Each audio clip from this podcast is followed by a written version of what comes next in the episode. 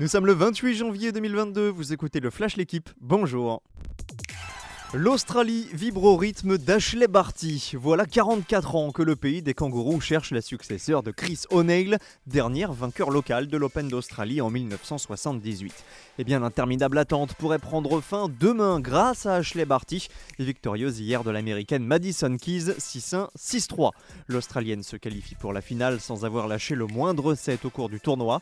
Elle tentera de remporter son troisième grand chelem face à la Britannique Danielle Collins, tombeuse d'Igash Viantec.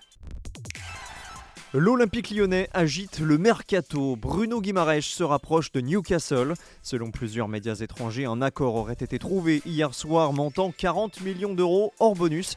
Pour le remplacer, l'OL aurait ciblé Elièche Kiri, l'ancien milieu de Montpellier. Et les Gones pourraient aussi profiter de la manne financière pour s'offrir le Brestois Romain Fèvre. Côté départ, Islam Slimani pourrait être prêté au Sporting et l'ex-lyonnais Marcelo devrait lui s'engager à Bordeaux.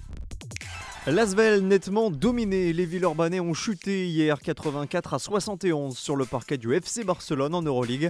Affaiblis par l'absence de plusieurs éléments, les Rodaniens ont sombré d'entrée, encaissant un 10-2 en l'espace de 3 minutes, sans jamais parvenir à inverser la tendance.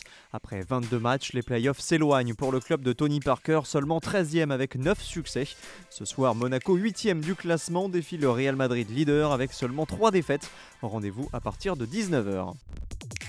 L'équipe de France de handball n'en a pas encore terminé avec les Scandinaves. Après la qualification folle face au Danemark lors du dernier match de poule de l'Euro mercredi, place aujourd'hui à la Suède en demi-finale. Les champions olympiques entrent en piste à 20h30 à Budapest. En cas de succès, la France affronterait le vainqueur d'Espagne-Danemark en finale.